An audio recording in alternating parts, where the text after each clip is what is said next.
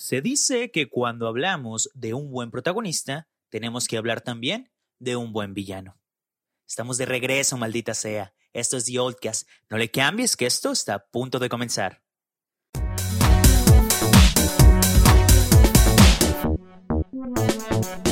Hola y bienvenido a The Old Cast, el podcast donde hablamos absolutamente de todo lo relevante y que sucede en el mundo. Recuerda que nos puedes encontrar en absolutamente todas las plataformas para podcasts que existan, desde Spotify, en cualquiera. También estamos en YouTube. Suscríbete a nuestro canal de YouTube, dale like a nuestra página de Facebook y síguenos en Twitter y Instagram e Instagram. Y bueno, estamos de regreso. Fueron tres semanas de ausencia. Tuvimos unas pequeñas complicaciones, principalmente para, pues, para grabar, ¿no? No podíamos eh, grabar. Entonces decidimos tomarnos una pequeña pausa, no tomar las cosas apresuradas. Ha hecho, preferimos el hecho de pausar y que salga algo malo a no queríamos hacer eso, no queríamos eh, seguir haciéndolo y que saliera algo de mala calidad. Preferimos mil veces el hecho de tener una pausa y continuar con haciendo las cosas bien como las veníamos haciendo. Y bueno, lo prometido es deuda, aquí estamos. Y el día de hoy, como lo podrás ver, pues vengo de negro porque el día de hoy vamos a hablar de villanos. Así es. Mm, ¿Por qué, ¿Por qué vamos a tocar este tema? Bueno, me pareció interesante tocarlo principalmente porque bueno, estaba navegando por YouTube y entre las cosas que miré, en la escenografía, por así decirlo, del video que estaba viendo, me topé con un Thanos, un, juguetito de Thanos, de esos eh, tipo Funko, pero que no era Funko, pero así de ese estilo animado, grandote. Y dije, villanos. Y empecé a darle vueltas en la cabeza y pensé, ¿cuáles son los mejores villanos de la década? Porque hay revuelo, ¿no? De si este 2020 era el fin de una década o si era 2021, dependiendo cómo lo cuentes, porque el cero no se cuenta, bla, bla, bla, bla, bla. Vamos a decir que siguiendo la cultura popular es el fin de una década. Entonces me pensé, me empecé a preguntar cuáles eran los villanos más relevantes que había habido en esta década. Consulté con amigos también, porque obviamente yo no he visto todo. Y hice una pequeña lista, una pequeña lista de 13 personajes, los cuales a mi parecer, han sido villanos relevantes dentro de lo que es la industria del entretenimiento. Puede ser cine, puede ser series, etcétera. Y vamos a echarles un ojo porque cada uno tiene como que una cosa especial. Lo que lo vuelve, en este caso, un villano entrañable. Y vamos a comenzar directamente. Ojo, quiero aclararte que obviamente van a hacer falta villanos aquí. No he visto todas las películas ni todas las series, principalmente series. No soy mucho de consumir series. Son pocas las series que, que he visto completas a lo largo pues, de mi corta vida. Y obviamente van a faltar muchísimos villanos aquí. Quizá hagamos una segunda parte después. Así que si no está el que tú consideras, no te me vayas a enojar. Que posiblemente es porque no yo, porque quizá yo no haya visto eso. Me hablaron de series como Dark, de películas como Criaturas Fantásticas y donde encontrarlas, Breaking Bad, Call Saul no las he visto, entonces no te podría dar una opinión sincera sobre ellas porque realmente te estaría mintiendo porque no las he visto. Pero bueno, sin más rodeos, vamos a comenzar directamente. Y tenemos en el puesto número uno Terence Fletcher, interpretado por Jake Simmons en la película de Whiplash. A ver, si no has visto esa película de Whiplash, es una película dirigida por Damien Chazelle, el mismo que dirigió la película de La La Land. Es curiosamente su primer película como director en sí profesional, vamos a llamarlo de esta manera. Y la película es muy, muy buena. Si no la has visto, te la recomiendo completamente. El estilo de Damián eh, enfoca muchísimo la cuestión de la música. Es un director que le da mucha importancia a lo que es la música al momento de hacer sus obras. Y Whiplash no es, la, no es excepción. Pues nos narra la historia del protagonismo, el cual no recuerdo su nombre en este momento porque pasa totalmente desapercibido con la, con la actuación de Jake Simmons como Terrence Fletcher el cual pues quiere ser un baterista, un baterista de, de, jazz en este caso, y eh, pues entra una banda importante dentro de su ciudad, por así decirlo, y se topa con un maestro, el cual es Terence. Y él es un maestro muy difícil, muy complicado. Ya, ya te habrás topado alguno a lo largo de tu vida, el cual es muy estricto y tiene una manera de trabajar bastante, bastante dura, bastante pesada y agresiva que no cualquiera tolera. Entonces, eh, Terence eh, lo que hace es a sus alumnos meterles presión, meterles trabajo, meterles mucha miedo hasta cierto punto con tal de que sean los mejor. Lo que me gusta de este villano, y si ya la viste de la película me entenderás perfectamente, es que en realidad, obviamente la película te lo plantea como un antagonista, pero tener una discusión con un amigo hace, hace unos minutos de si realmente lo es o no lo es. Para mí no lo es porque, como me comenta mi amigo, un, eh, un antagonista tiene que ir en contra de los planes del protagonista. Y en realidad aquí Terence no, al contrario, lo que hace es ayudarlo, pero los métodos que él emplea son lo que lo pone a verlo como un villano, porque tenemos escenas brutales en las que Terence les avienta cosas, les avienta sillas o los hace inclusive, como son bateristas, pues con la, desconozco cómo se llama la, las cosas estas para tocar la batería, ya me entendiste, eh, las hace sangrar, o sea, la batería llena de sangre goteando porque las manos están cansadas de tanto tiempo que los mantiene, que lleguen a su tempo. Es, es un villano, es J.K. Simmons, es un villano el cual lo odias, pero sabes que es necesario, sabes que está haciendo lo correcto, sabes que, que la historia lo necesita. Y yo creo que eso es algo de lo que más destaco de Terence Fletcher, porque al final de cuentas y con el final de la película, te das cuenta de que realmente... Eh, saca lo mejor de sus estudiantes, porque hay una, hay una frase que, que, él dice, no recuerdo exactamente los nombres que usó, pero vamos a poner un nombre, ¿no? alguien famoso de, de, de, la industria de la música, del jazz. Él dice que esa persona, eh, cuando tuvo, por así decirlo, su primera prueba, fue y una de las personas con la que hizo la prueba le aventó un de, estas, de estos discos que tiene la batería y casi lo mata. Y entonces esta persona que fue a hacer la prueba pudo haber dicho, ¿sabes qué? No sirvo para esto, me rindo y ya, y ahí termina la historia. Pero ¿qué hizo? Siguió practicando, siguió mejorando y siguió haciendo lo que sabía hacer y se convirtió en uno de los mejores músicos de, del género y de la época en el momento en que él estaba. Esa era la filosofía de Terence. Era de el que realmente sea bueno, lo va a hacer aguantándome y eh, pese a todo, porque las verdaderas, los verdaderos talentos están destinados a hacer eso, talentos de verdad. Una gran película Whiplash, te la recomiendo muchísimo, es una de mis películas favoritas de Damien Chazelle junto con La La Land. Y bueno, vamos a pasar al siguiente, que en este caso nos vamos ahora con el número 2, que sería Lotso, Toy Story 3. A ver, ¿quién no ha visto Toy Story? ¿Quién no le gusta la franquicia de Toy Story?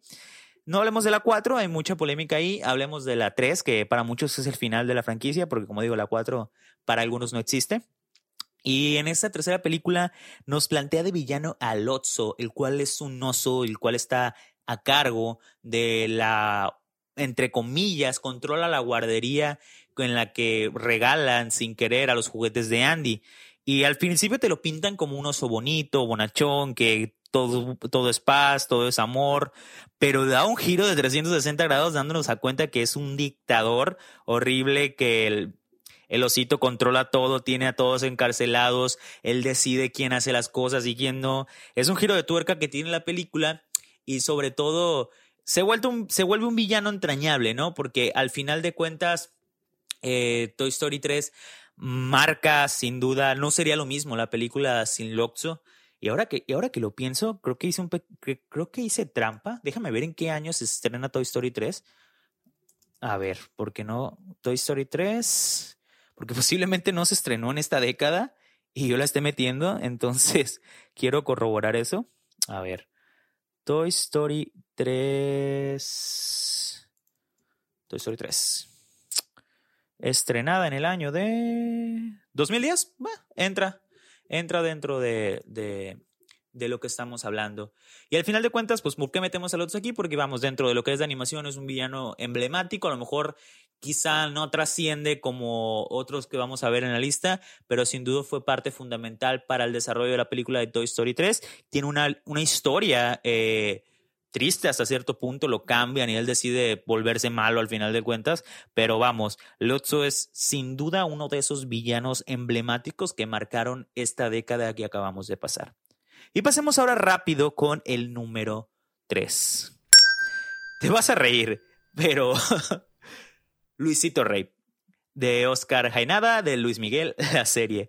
A ver, eh, cuando me decidí a investigar esto, Obviamente empecé a hacer investigación, eh, buscar listas donde hubiera eh, villanos emblemáticos de la década y me dio mucha risa ver al personaje de Luisito Herrera interpretado por Oscar Jainada porque eh, yo recuerdo cuando estuvo ese boom de la serie de Luis Miguel de Netflix, el Luisito Rey era un, era un, casi, casi se hablaba de él cada semana y todos odiaban a Luisito Rey. Y te repito, para que un, un protagonista pueda ser considerado bueno hasta cierto punto, tiene que tener un buen antagonista, tiene que tener una buena contraparte. Y en este caso yo creo que el, quizá exagerado, no lo sé, no, no conocemos realmente, porque sabemos que las series son dramatizaciones, no sabemos qué pasó exactamente con la vida de Luis Miguel, pero sin duda alguna, el personaje de Luisito Rey o de Luis Rey, papá de Luis Miguel, dejó huella en a muy corto tiempo quizá en lo que es eh,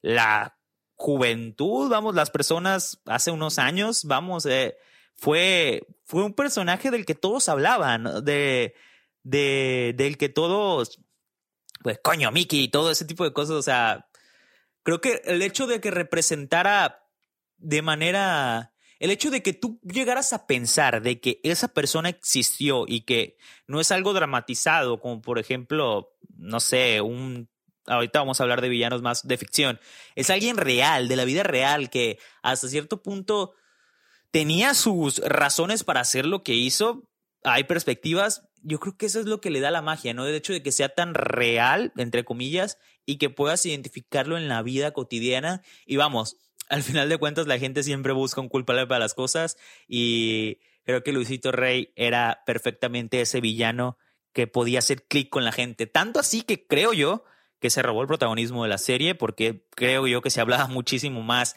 de el personaje de Oscar que eh, el mismo Luis Miguel como tal. Pero vamos, son cosas que pasan. A veces los antagonistas rebasan al protagonista y también es parte de esta magia que es el cine. Y pasamos ahora directamente con el número 4. Este va muy rápido, no me quiero extender porque vamos, eh, creo que no hay duda en este caso. Es Thanos, Thanos interpretado por Josh Brolin y que salió en las películas de Infinity War y Endgame más Infinity War que Endgame. Y es un villano que culmina con todo, uh, que culmina con todo esto que es la fase la fase, ay, ¿qué fase era? ¿Tres? Creo que sí, la fase 3 del universo cinematográfico de Marvel, la conclusión de más de 10 años de historias se entrelazan entre sí con un gran villano, una gran amenaza, la cual, con, valga redundancia, amenaza con acabar todo lo que haya alrededor en este caso la mitad de la humanidad. Y sin duda Thanos es esta perfecta conclusión para todas estas historias que nos venían contando. Ahora, existe la discusión de si realmente Thanos era bueno o no.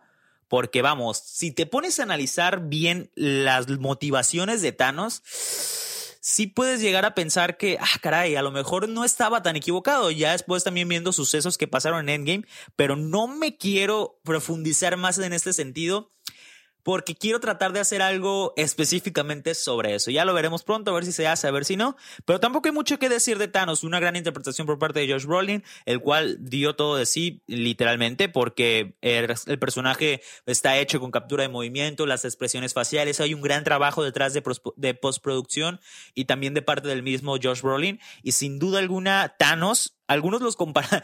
Al inicio, los hermanos rusos, directores de la película de, de, Infinity War y Endgame, dijeron así en plan de, no, queremos que Thanos sea mejor que Darth Vader. Y, la gente, ah, como de, ah, es que es Darth Vader, ¿sabes? Darth Vader quizá el, villano más icónico en la historia de, del cine de ficción.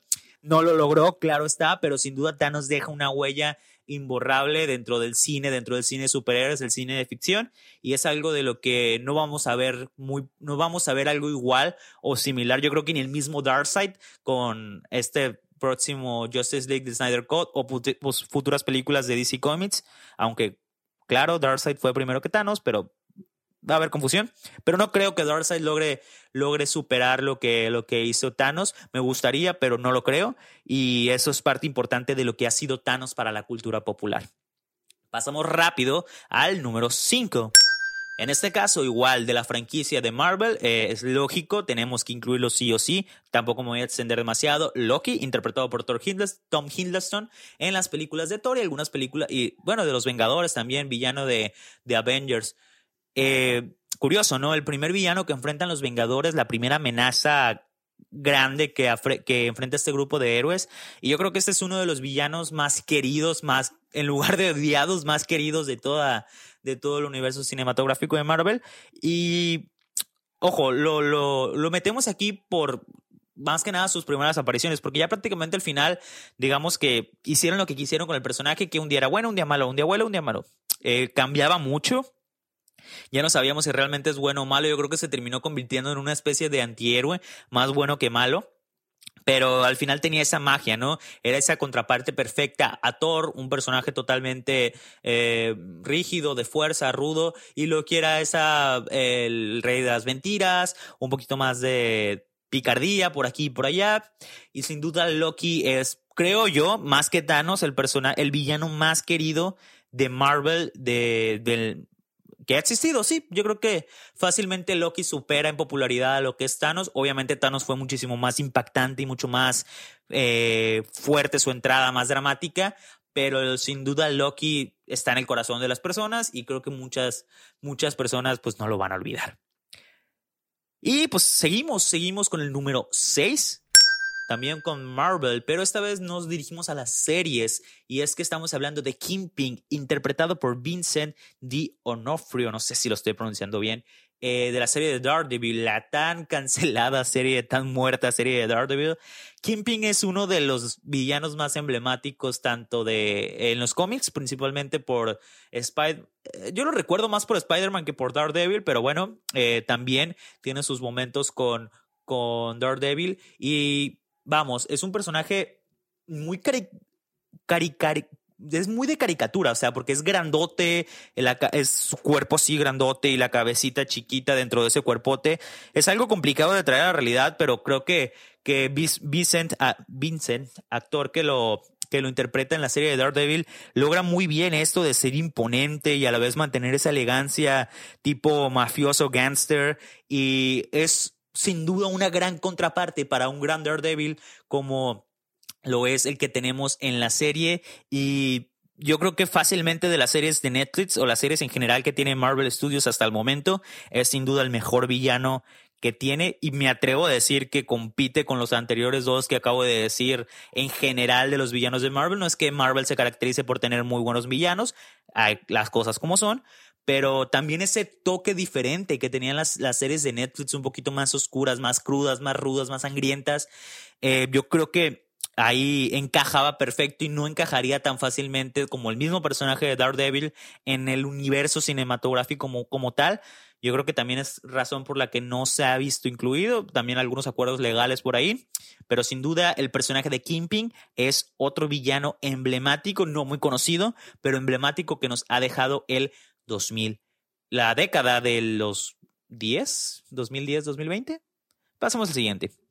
Y ahora vamos con el número 7.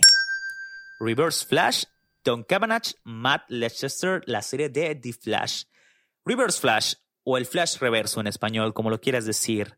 Nos cambiamos de compañía, ahora hablamos de DC Comics, la serie de The Flash, una quizá de las mejores series de DC Comics en la actualidad. Eh, la más famosa posiblemente también. Bueno, quién sabe, Titans ahí tuvo, tuvo lo suyo.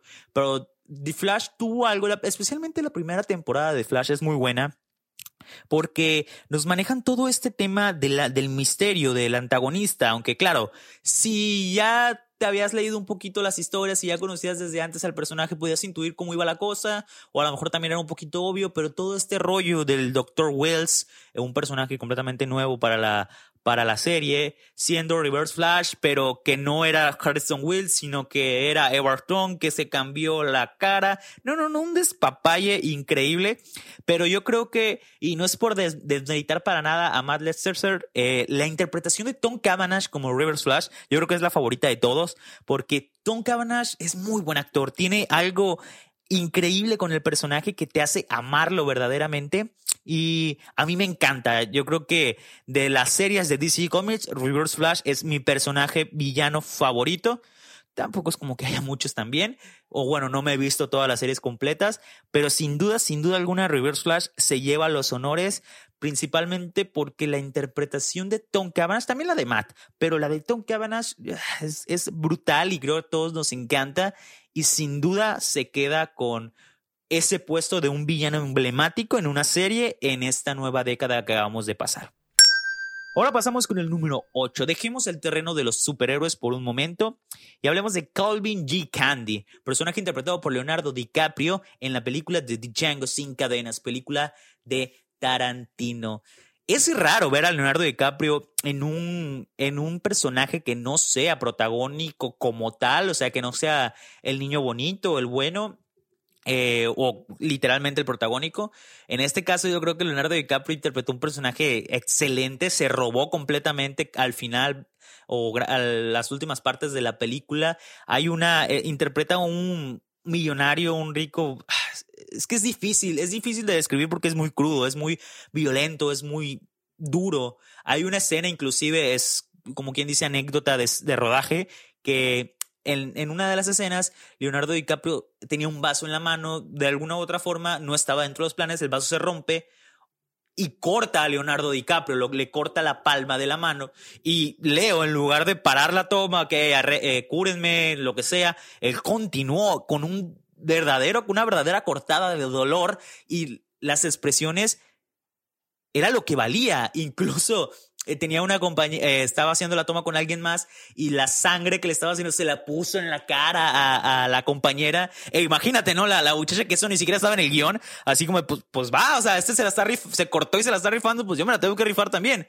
Y es parte importante de, de este desarrollo de personaje que le da Leonardo DiCaprio, que es sin duda uno de los mejores actores eh, de la actualidad o de los últimos años. Y impresionante, impresionante y está obviamente dentro, a lo mejor no tan famoso o no tan popular como otras películas como pueden ser de superhéroes, pero sin duda el personaje de Calvin G. Candy es otro villano que deja huella en esta década que acaba de pasar.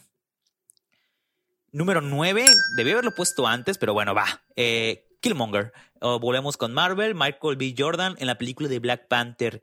Cuando yo me enteré que Michael B. Jordan iba a estar formando parte del casting de Black Panther, me dieron muchísimas ganas de ver la película porque a mí me encanta lo que Michael B. Jordan hace, me encanta el trabajo de este actor porque él ha demostrado que tiene mucho talento. Vamos, sí, bien, empezó, se hizo popular, por así decirlo, su primer blockbuster como tal fue el fiasco de los Cuatro Fantásticos, eh, pero sin duda él es de lo mejor de la película, pese a que hubo mucho, mucha disputa de que si la antorcha humana de color, etcétera, cambio racial, él fue sin duda algo de lo mejor que tuvo la película.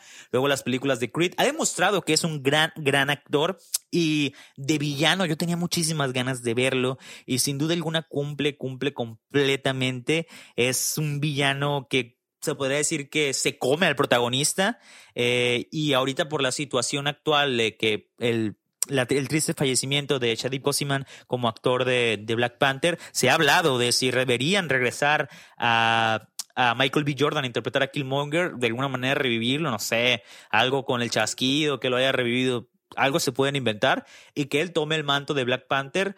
No me meto en esos temas, pero sin duda alguna ha sido de lo mejor que, que ha tenido Marvel en cuestión de villanos. Son contados, lo comentamos al inicio los villanos por parte de Marvel. Y una pena que el personaje en sí haya muerto porque siento yo que había muchísimo, muchísimo de dónde sacar. Porque Michael B. Jordan es un gran actor, demostró ser un gran villano y me encantaría verlo de regreso, no los voy a mentir. Número 10. Joker, interpretado por Joaquín Phoenix en la película The Joker.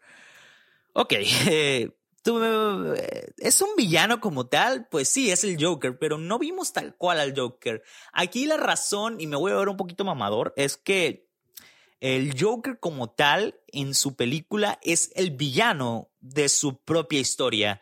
Porque... Sí, todo lo que lo, trae alrededor lo vuelve a ser como él, pero al final de cuentas es Arthur, el, el villano de su propia historia, el que se arruina su historia porque todo esto le pasa, pero Arthur, vamos, al final de cuentas él es el que toma las decisiones buenas o malas de su vida y esto le afecta directamente y él decide hacer todo lo que hizo. Y al final tenemos lo que tenemos. Una gran interpretación de Joaquín Phoenix, Oscar, merecidísimo, y sin duda alguna es de esos, vamos a llamarlo, villanos que no sé si vamos a volver a ver y tampoco sé si me gustaría tener eh, otra entrega, quizá conviviendo con un Batman, el Batman de Robert Pattinson, un Batman cualquiera.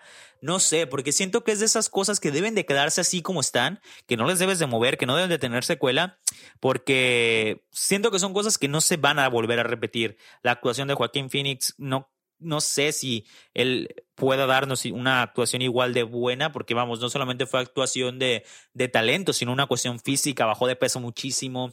Son muchas cosas, pero sin duda, y eh, quedó demostrado en las premiaciones, Joker como película y en este caso como villano, sin duda dejó marca y mucha huella en la década que acabamos de dejar. Número 11. No era mi intención meter tantos personajes de, de, de ficción, de cómics o películas así, pero vamos, e, es, la lógica, ¿no? Es la mayoría donde los vamos a encontrar. En este caso hablamos de Jerome and Jeremiah Valeska, personajes interpretados ambos por Cameron Morgan en Gotham. Gotham, Gotham, esa serie tan criticada por los puristas fanáticos de Batman que creen que Batman no puede ser de otra manera como ellos digan. Recordemos que Gotham nació como un, vamos a llamarlo Hillsworth, algo fuera de lo canónico. Eh, a muchos no les gusta la verdad, no la terminé, no, no la he visto completa, pero no me perdí las interpretaciones de, de Cameron Monaghan. Ojo, dato.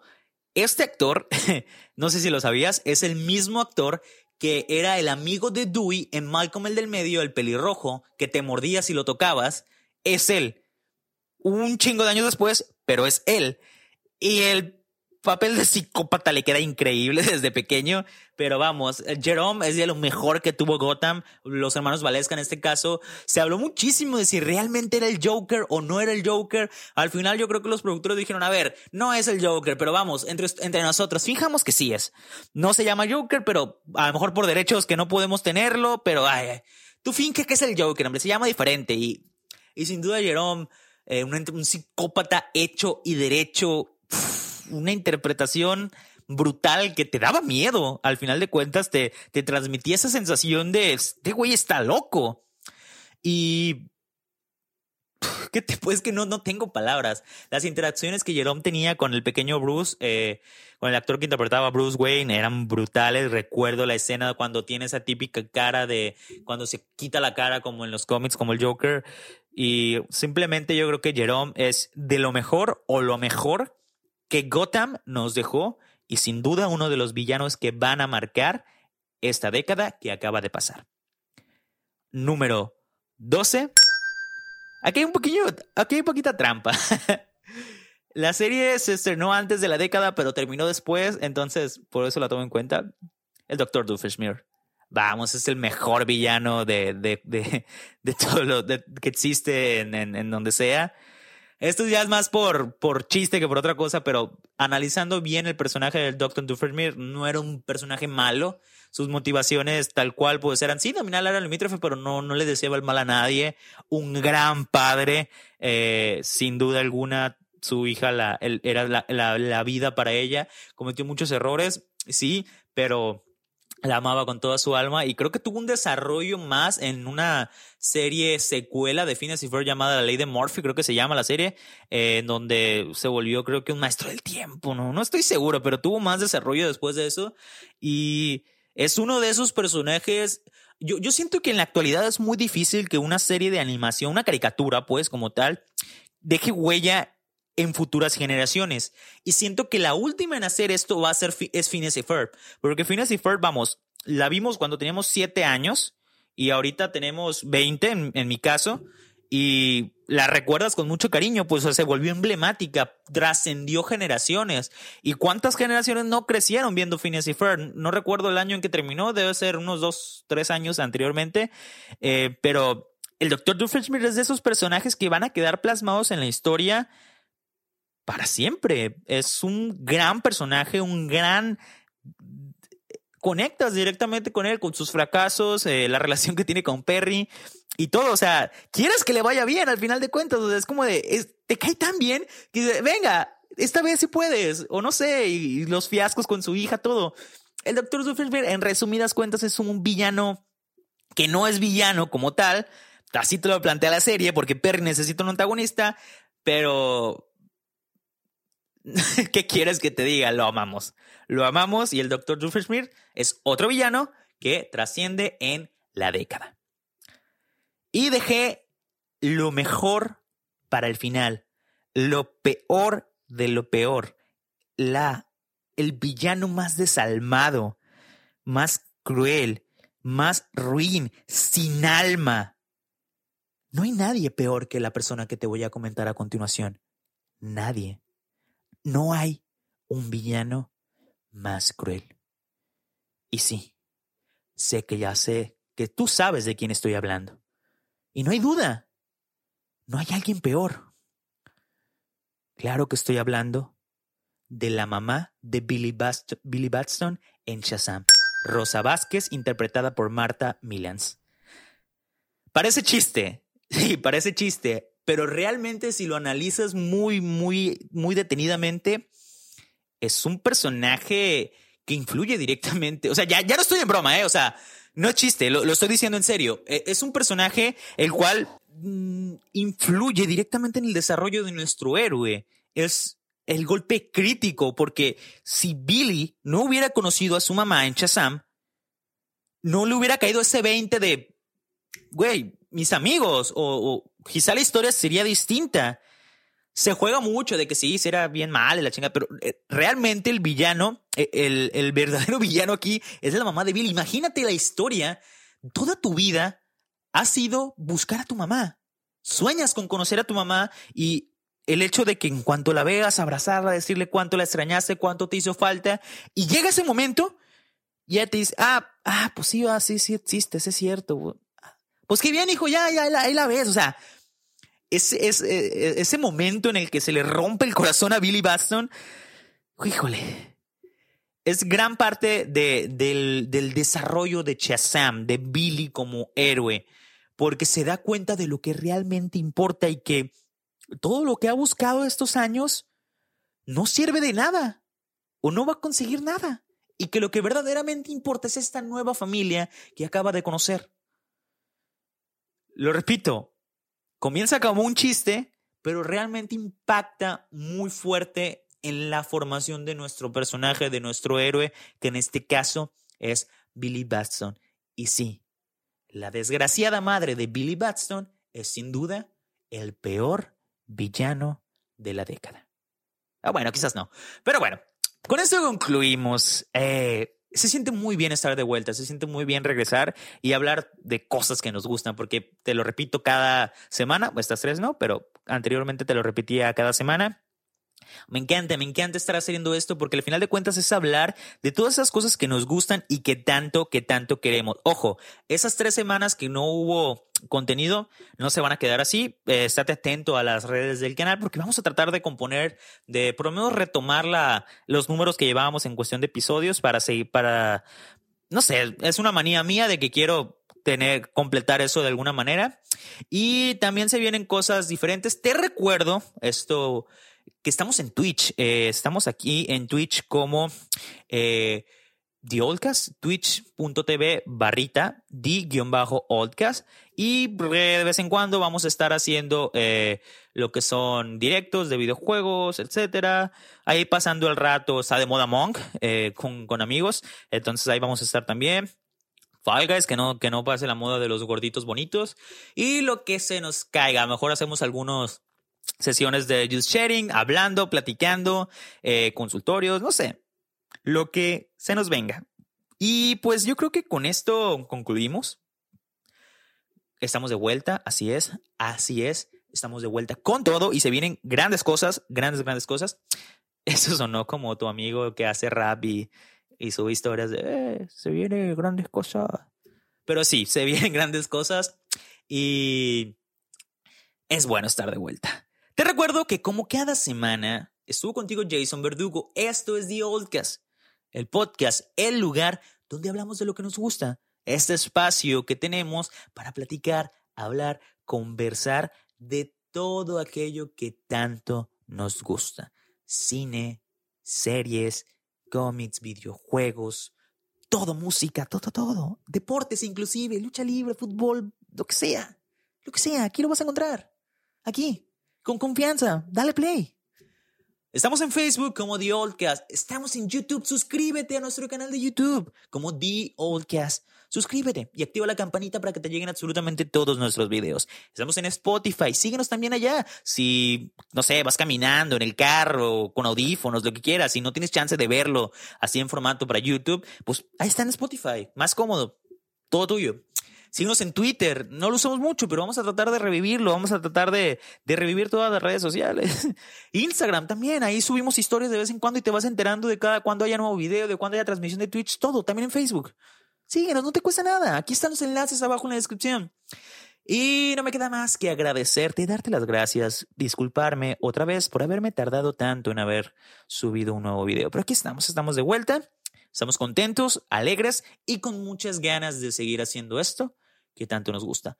Yo no me despido si no te digo hasta pronto y nos vemos, sin duda alguna, la próxima semana o antes, o antes en Twitch también, o antes en YouTube, con un nuevo video, con un nuevo directo o con cualquier loquera que me salga de la cabeza.